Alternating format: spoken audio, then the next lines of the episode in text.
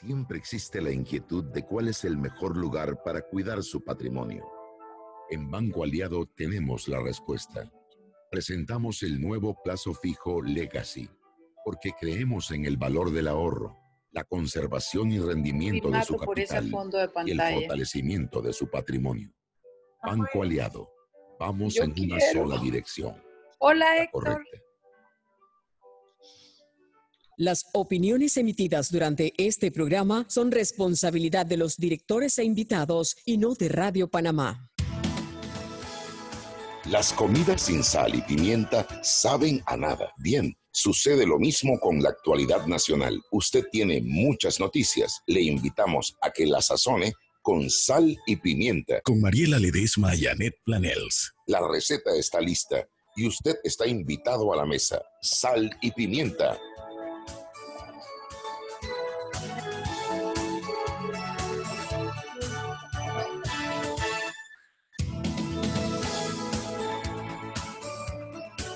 Buenas tardes, bienvenidos todos a Sal y Pimienta, un programa para gente con criterio. Con criterio, Chuy, tú sabes que yo cuando me pongo mis perlas es porque el invitado es importante.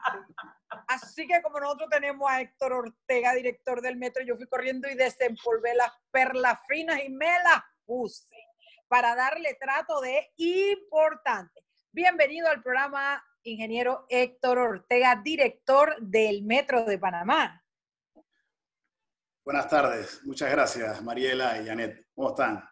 Bueno, estamos muy bien y de inmediato vamos a iniciar nuestro programa, no sin antes eh, a dar paso a nuestros patrocinadores. El glucómetro VivaCheck, que tiene un amplio rango de hematocritos que va de 0 a 70%, capaz de evaluar recién nacidos, mujeres embarazadas, pacientes con anemia, a la Pepper con perlas y a otros. Tiene 900 memorias con fecha y hora, 5 segundos de tiempo de respuesta, un puerto en USB para transferir los datos, incluye 10 tiras de prueba y está de venta en la casa del médico. Ojo, sucursales justo a Rosemena y la de David Chiriquí.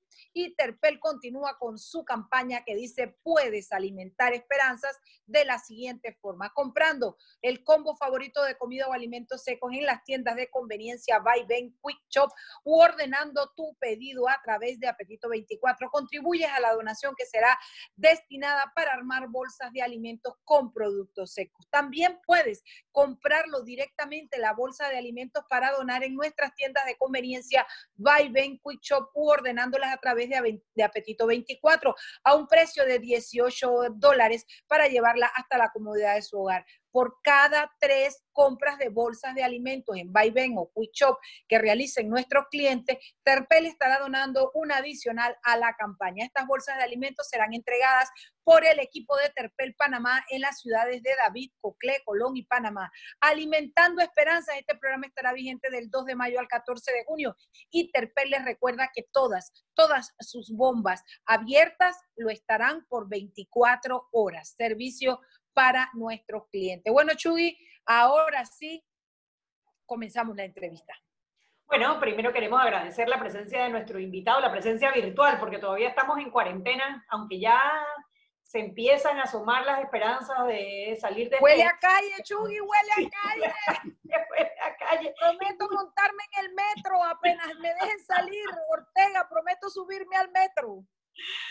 Bueno, tenemos, como Mariela lo ha dicho, al director del Metro de Panamá, al ingeniero Héctor Ortega. Queremos conversar con el ingeniero Ortega sobre, bueno, el metro dentro de la pandemia. ¿Qué medidas está tomando el Metro de Panamá para salvaguardar la salud de las personas que trabajan en el metro y, por supuesto, de los usuarios del metro? Bienvenido, ingeniero. Muchas gracias, Anet eh, y Mariela nuevamente. Sí, en efecto, eh, pareciera que cada día nos acercamos eh, a la posibilidad de salir más a la calle y a través de estos bloques que, eh, de económicos o de sectores económicos, eh, el gobierno gradualmente se prepara para la apertura de los sectores económicos. Al mismo tiempo y coordinado con las entidades gubernamentales del Ministerio de Salud, el Metro de Panamá desde, el inicio de, de, esta pandemia hemos tomado medidas importantes salvaguardando la salud primero de nuestros colaboradores y por supuesto también de nuestros usuarios. Eh, les vamos a mencionar algunas medidas que son medidas importantes que hemos tomado durante estos dos meses y van a ser medidas que se van a mantener por los próximos meses, eh, siendo que el comportamiento eh, de, de, cada usuario, colaborador o de la población debe ser diferente una vez se abran estos sectores. nosotros hemos llamado la ruta al autocuidado, al viajar en el metro, todas estas medidas, pero inicialmente quisiera recalcar algunas medidas que se han venido tomando, como vienen siendo las, las nebulizaciones de nuestros trenes todas las noches con eh, eh, Vital Oxide, que es un producto que desinfecta aprobado por el Ministerio de Salud. Nosotros venimos todos los días, las noches, en nuestros talleres, venimos eh, nebulizando nuestros trenes. hemos redoblado la limpieza de nuestros trenes. Una vez termina cada cada terminación de vía de la línea 1, línea 2, entra un equipo de limpieza a desinfectar el tren. Eh, hemos redoblado nuestras limpiezas en las estaciones, sobre todo donde hay mucho contacto eh, de los usuarios. Eh, hemos mantenido una campaña de comunicación dentro de nuestras plataformas de pantallas de los trenes y las estaciones a través de megafonía y grabaciones de concientizar a nuestros usuarios, la cual va a ser fundamental eh, para esta reapertura o el éxito de este autodistanciamiento. Eh, hemos adelantado algunos proyectos tecnológicos y estamos estudiando algunos proyectos tecnológicos. Eh, hemos implementado en las últimas semanas poder recargar las tarjetas de, del metro a través de nuestro app o banca en línea. Estas son algunas de las medidas. También estamos implementando un plan piloto que ya lo estamos implementando pronto de la medición corporal eh, de los usuarios en las estaciones de mayor demanda, en algunas estaciones, y en estos momentos creo que va a ser la parte fundamental, lo que hemos llamado la ruta al autocuidado y al autodistanciamiento a través de una guía que hemos ampliado de COVID-19, una guía del usuario. Eh, es importante para nosotros eh, concientizar a nuestros usuarios el nuevo hábito de movilizarse a través de los trenes nuestros y de nuestras estaciones. Eh, el, pilar, el pilar principal de esta medida son unas señaléticas que hemos venido instalando eh, ya hace un par de semanas, primero como un plan piloto, eh, en las estaciones de mayor demanda en la línea 1. Ya estamos por terminar en las estaciones de mayor demanda en una primera fase. Va a haber una segunda fase donde también vamos a, a implementarle en otras estaciones. Y esta semana terminaremos de hacer la señalética en los 26 trenes que tenemos en la línea 1. Próximamente lo estaremos haciendo en la línea 2. Dígame algo, ingeniero. Eh, esos túneles que están haciendo, por ejemplo, a la entrada de algunas clínicas, hospitales, empresas, eh, que son para, para eh, rociar a la gente con productos. ayer fui al River Smith y la verdad es que yo me, siento muy contenta de la respuesta de muchas empresas privadas cuidando a sus clientes y, así, y entre esto lo que vi en el Rivesmite, ellos te ponen unas alfombras con productos que me imagino que tienen amonía cuaternario. Tú antes de entrar al, al supermercado debes pasar, mojarte los tus zapatos en esa alfombra. O sea, hay varias cosas que podrían también utilizarse a la entrada del metro, como esta que le hablo del túnel, las alfombras y eso han sido posibilidades eh, conceptuadas, son muy caras, eh, pueden venir. Nosotros hemos evaluado diferentes alternativas en función de proteger a nuestros colaboradores y ser parte de la mitigación eh, de, de, este virus o la mitigar la propagación de este virus. estas cabinas las evaluamos hace ya un par de semanas atrás, eh, nosotros también hemos estado en contacto permanentemente con metros de otras ciudades, más de 53 ciudades del mundo, permanentemente, eh, viendo las medidas que han estado tomando allá también. En nuestras evaluaciones de estas, de estas cabinas, eh, en un transporte masivo, los hemos evaluado con mucho cuidado. Nosotros manejamos muchas muchas personas, muchos usuarios, y en este momento hemos tomado la decisión. También el Ministerio de Salud hace unos días eh, promulgó de que estas cabinas no ha sido comprobado de que realmente eh, son eficientes o efectivas. Entonces, hay diferentes, diferentes químicos o productos que están utilizando. Nosotros responsablemente hemos hecho un análisis, inclusive hicimos un estudio eh, en función de transporte masivo, la profundidad de la cabina, el ancho de la cabina, pero después de analizarla hemos preferido considerar otras medidas y no irnos por esa vía. Eh, todavía nos mantenemos estudiando diferentes alternativas. El tema de las alfombras también las hemos visto. Eh, también tenemos que entender el tema de la cantidad de gente que, que, utiliza el metro. Por ejemplo, el tema de las cámaras. Es un sistema preventivo que en todos los protocolos del Ministerio de Salud eh, básicamente es una regla ya de tomar la temperatura antes de entrar a cualquier eh, eh, trabajo o a cualquier lugar público. Y nosotros consideramos que es una medida de mitigación importante donde nosotros podemos colaborar y podemos implementar en las estaciones de mayor demanda como un sistema integral de mitigar eh, este, la propagación de este virus. Así que hemos tomado medidas como esa. Nosotros manejamos 6.000 personas en hora pico en una estación como San Isidro. Esta cámara, este sistema es un sistema que tiene la capacidad de medir a mucha gente en poco tiempo. Esto lo hemos manejado con un protocolo con el Ministerio de Salud y es una medida importante que hemos venido tomando. Creo que la medida, con estos análisis y las experiencias que hemos tenido de otros metros en otras latitudes, es que la concientización de nuestros usuarios, cambiar el hábito a, nuestros usuarios de cómo se van a trasladar en, en los trenes del metro, el distanciamiento, mantener el distanciamiento entre las personas, seguir concientizando a través de nuestras pantallas el uso de la mascarilla, lo cual va a ser obligatorio eventualmente. Nosotros ya hemos logrado que un 95% de los usuarios utilicen estas mascarillas. Nos hemos mantenido eh, regalando mascarillas. Nuestros proveedores nos, nos, nos, donaron mascarillas y hemos estado donándole mascarillas o facilitando mascarillas a nuestros usuarios que no, que no la tienen. Hoy en día, más del 95% están usando nuestras mascarillas. Yo creo que nosotros podemos ser un vehículo de concientización de nuestros usuarios y de la población a través del autocuidado. Sí, eh, una de las maneras de medir qué tan efectivo ha sido la cuarentena es con el volumen de pasajeros del metro de Panamá.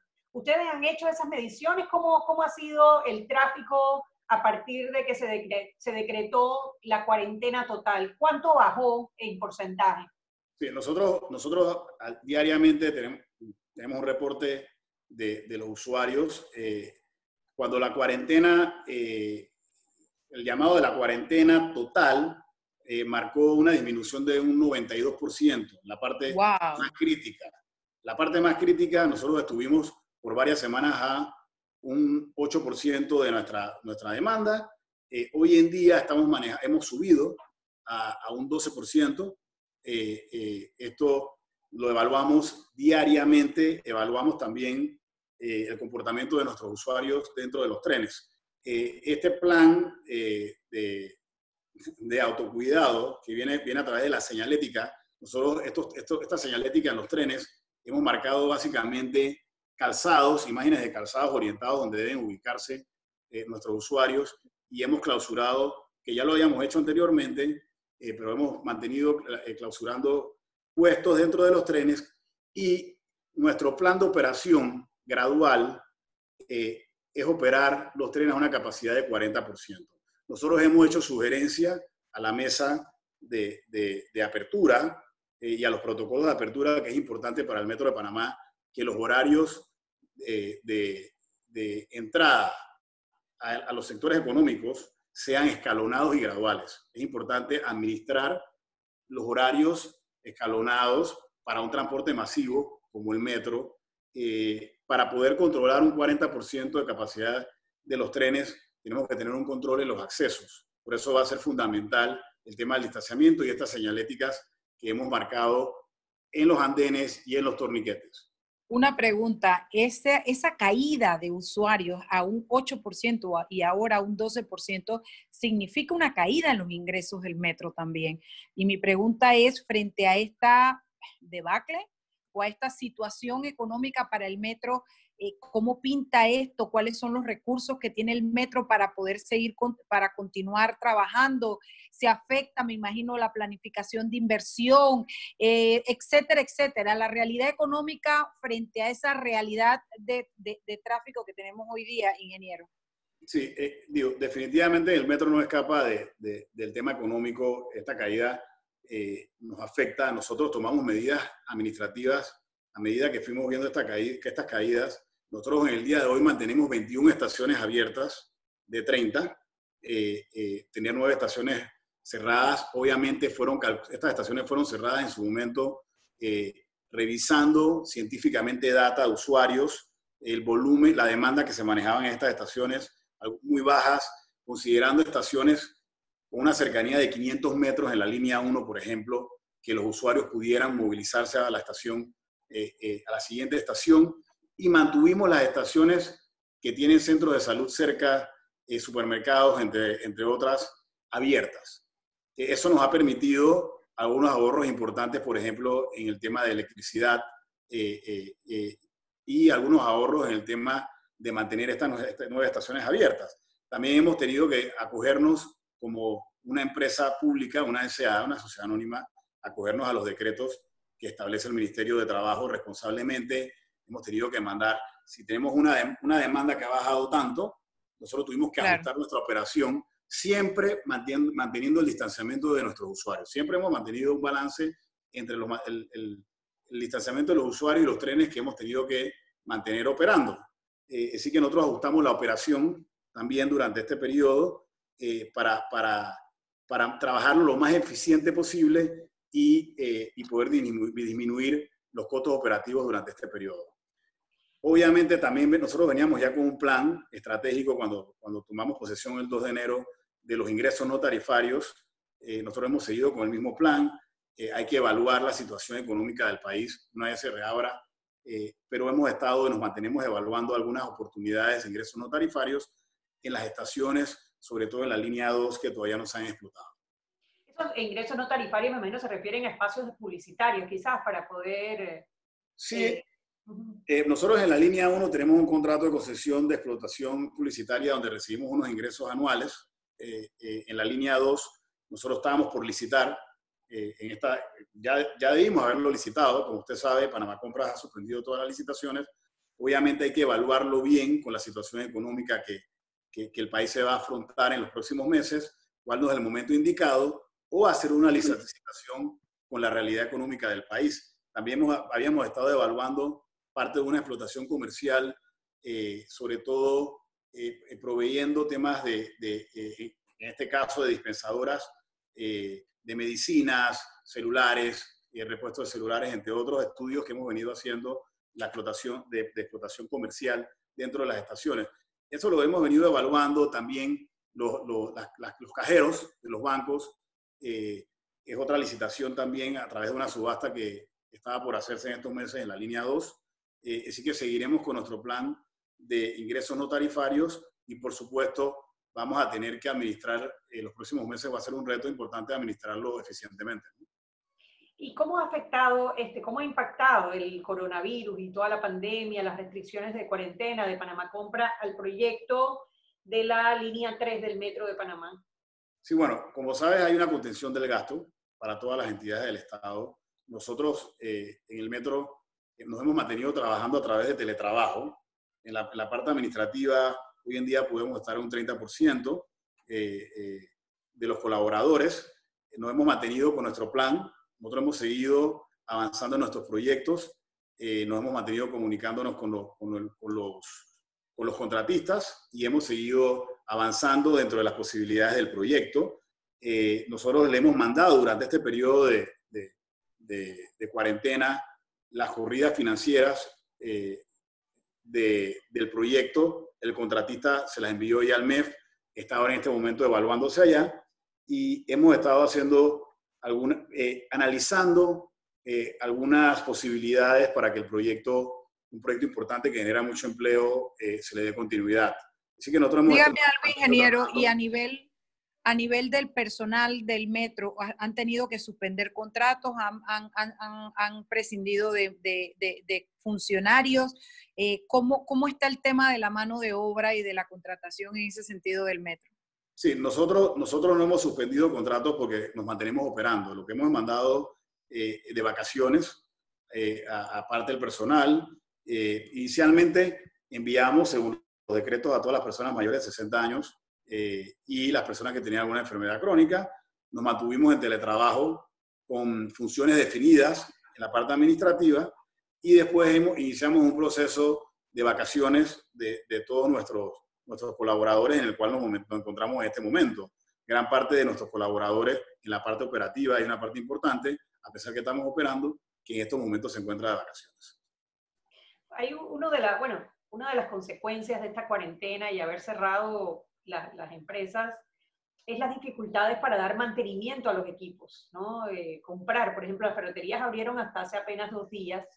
Eh, ¿Cómo ha enfrentado el metro esta, esta limitación para poder adquirir, eh, no sé, servicios de mantenimiento e, insumos? Sí, una pregunta interesante. Nosotros nos, hemos mantenido abiertos dando mantenimiento. Las empresas que nos dan mantenimiento tienen un stock importante, un inventario importante de piezas eh, realmente no hemos tenido ningún problema en lo, lo, que viene siendo insumos en la parte de mantenimiento de los trenes, en la parte de mantenimiento del mismo sistema. Así que eh, en eso hemos tenido suerte, hemos tenido, siempre mantenemos no solamente nuestros, las empresas que le dan mantenimiento, que muchos son tercerizados, la mayoría al metro, sino que también el mismo metro tiene un inventario importante de piezas eh, importantes de, para la operación.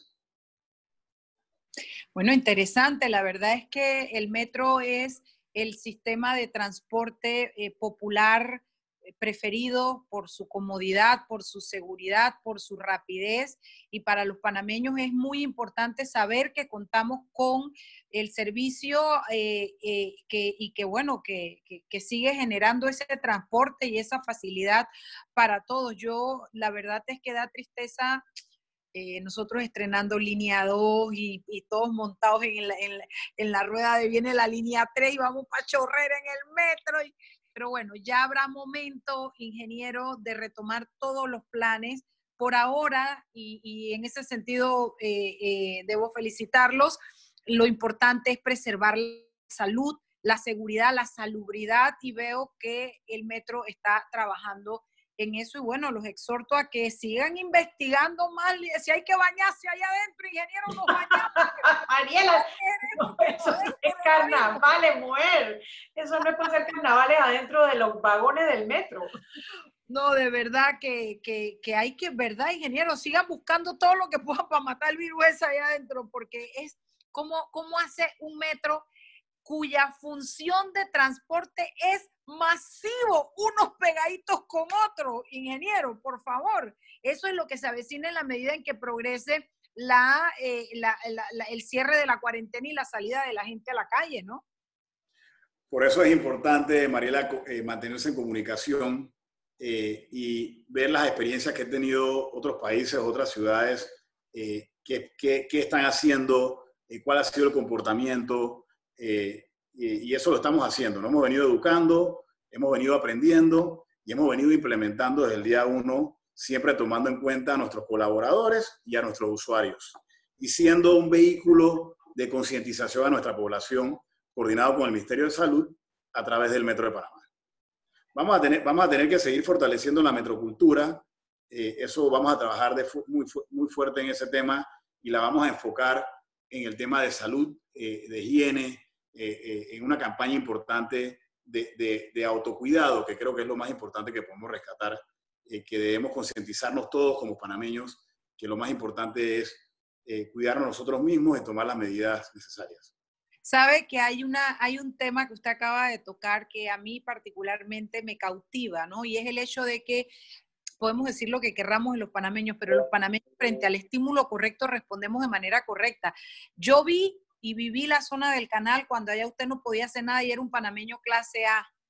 Y he visto, por ejemplo, un ejemplo es el metro en Panamá, cuando a usted le dan la educación y le dicen lo que usted debe hacer, lo que usted puede, lo que usted no puede, cómo el panameño ha respondido de una manera positiva a la metrocultura y el metro es un ejemplo de disciplina, la gente se comporta adentro, usted no ve allá adentro la gente corriendo, gritando, peleando sin camisa, el aseo, eh, la manera de no comer, de no botar basura, de que se mantiene limpio, de que hay un orden.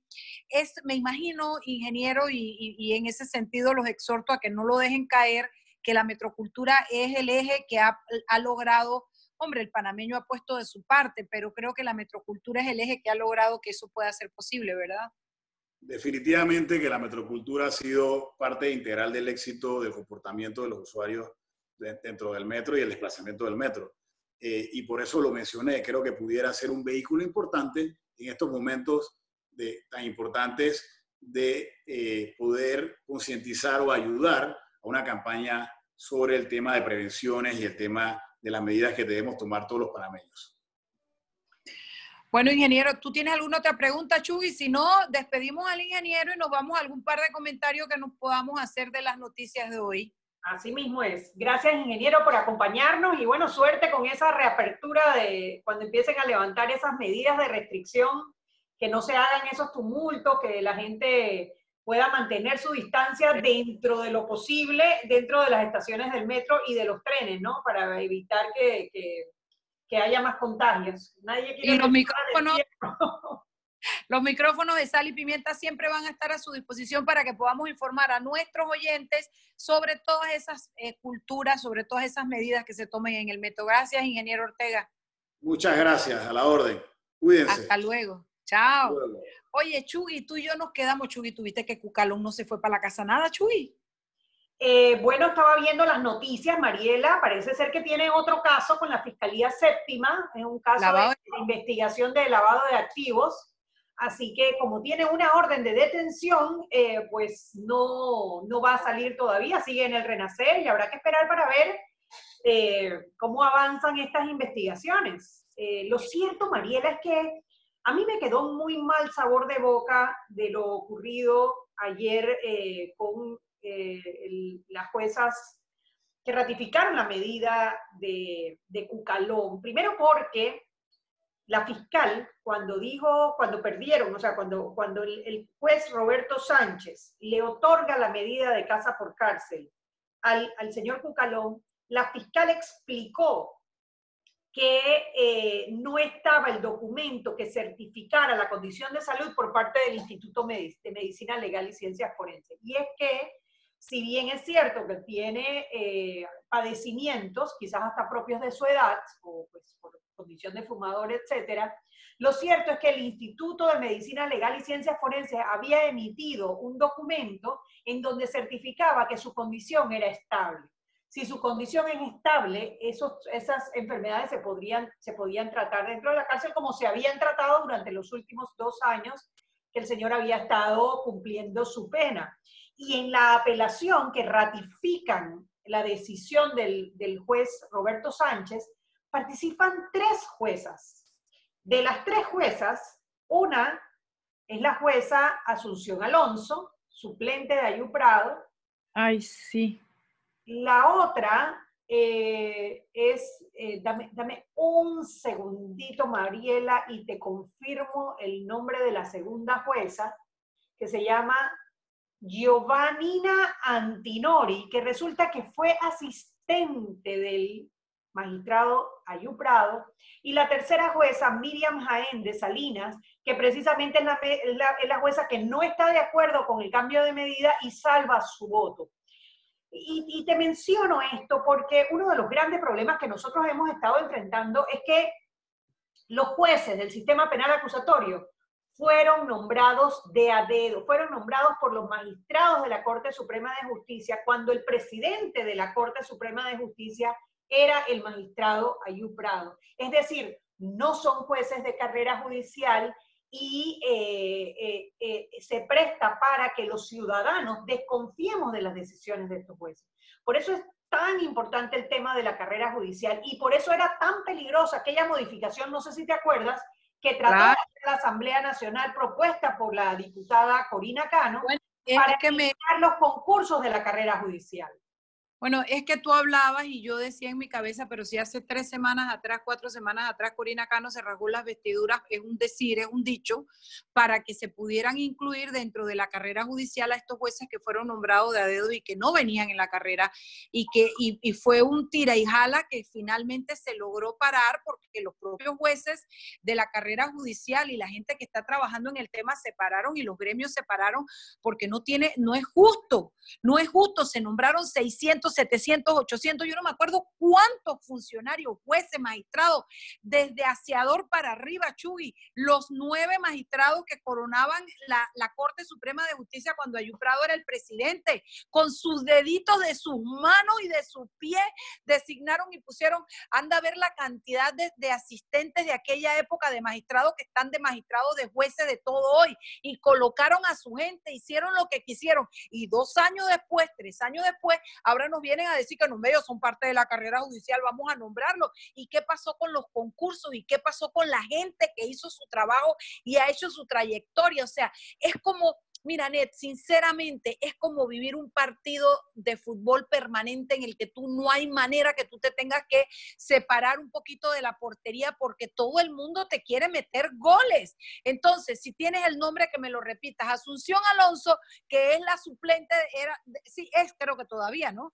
La suplente de, de Ayú Prado, alineada completamente con esos fallos. ¿Ah? Giovannina Antinori que es la que, que fue asistente del magistrado de Ayuprado antes de ser nombrada jueza, y la tercera jueza, que fue la que salvó el voto, es decir, no está de acuerdo con el cambio de medida precisamente. Hombre, de 3-2 y de 2-2 relacionadas, y de 3-2 relacionadas con Ayuprado y la que no está relacionada no está de acuerdo y la fiscalía apela y esto es un escándalo, Anet.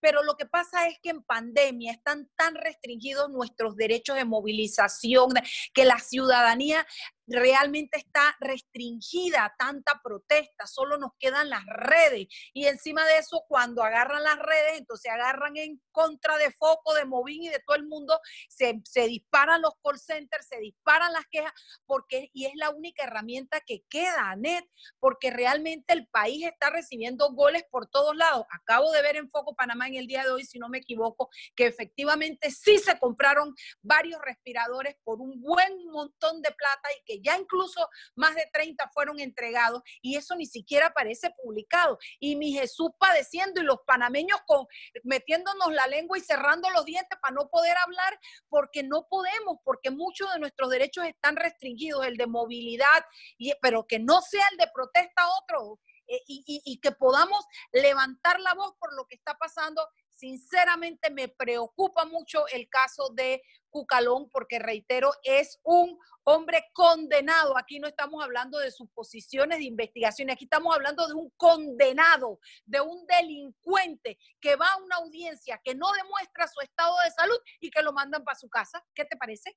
No, Mariela, y es que, ay caramba, este círculo vicioso de la corrupción empieza primero por la falta de transparencia. Y eso es responsabilidad total del gobierno central. Es responsabilidad del presidente de la República. ¿Por qué? Porque si, si ya dijeron que tienen más de 180 millones de dólares que han sido comprometidos de dineros a través del Ministerio de la Presidencia para compras del COVID, ¿Por qué solamente hay 80 millones de dólares publicados? ¿Dónde está la diferencia? ¿Por qué no han publicado todas las órdenes de pago que han sido emitidas y nos dicen a quién se le compraron, por cuánto se le compraron, qué le compraron, ya se recibió, no se recibió? O sea, ¿por qué negar la información que es de acceso público? Que lo dice además la ley de transparencia. O sea, no estamos pidiendo favores, hay una ley que lo determina y es una ley que no están cumpliendo en este momento los funcionarios y el presidente de la República tiene la responsabilidad de exigirle a su gente que publique esa información lo antes posible. Y la lucha primero comienza por la ley y se empuja la ley y se pelea con los diputados para que pasen la ley y los diputados le quitan un montón de artículos y suben otros y apadrinan pendejadas. Y al final, ¿cuántos años después pasó todo un gobierno, el de Varela, en blanco con esa ley, en blanco. si hay una de las vainas que yo no le voy a perdonar a Juan Carlos Varela, más nunca en la bolita del mundo, amén, es que haya pasado todo su gobierno peleando contra Martinelli, acusándolo, pero licitando todas sus obras con esa ley. Conseguimos un poquito y ya ven lo que está pasando. Viene la conferencia mejor, porque si no me voy ejemplumando. Mañana nos vemos, nos escuchamos, Sal y Pimiento, un programa para gente con criterio. Chao, chao. Siempre existe la inquietud de cuál es el mejor lugar para cuidar su patrimonio. En Banco Aliado tenemos la respuesta. Presentamos el nuevo plazo fijo Legacy porque creemos en el valor del ahorro, la conservación y rendimiento de su capital y el fortalecimiento de su patrimonio. Banco Aliado, vamos en una sola dirección, la correcta. Joven, ayúdeme. Me dijeron que por aquí hay un lugar donde puede encontrar sillas de rueda, andadera y eso. Casualmente vengo de ahí. La casa del médico es el lugar donde compro todo lo que necesito si de salud se trata. Y la gran mayoría de los médicos compramos ahí. Joven, ¿y cómo están los precios? Excelente, los precios justos y tienen también equipos para alquilar. La casa del médico, sillas de rueda de todo tipo y tamaño, andaderas, muletas, camas hospitalarias y todo lo que necesita el profesional de la salud para beneficio del paciente. Ubicados en Panamá, calle Justo Orsemena y en Chiriquí, Plaza Luar, local 1 a un costado del Hotel Ciudad de David, la casa del médico. Contáctanos al 207-6300 en Panamá o al 787-0028 en David y síguenos en nuestras redes sociales de Instagram y Facebook. Hemos presentado Sal y Pimienta con Mariela Ledesma y Annette Planels. Sal y Pimienta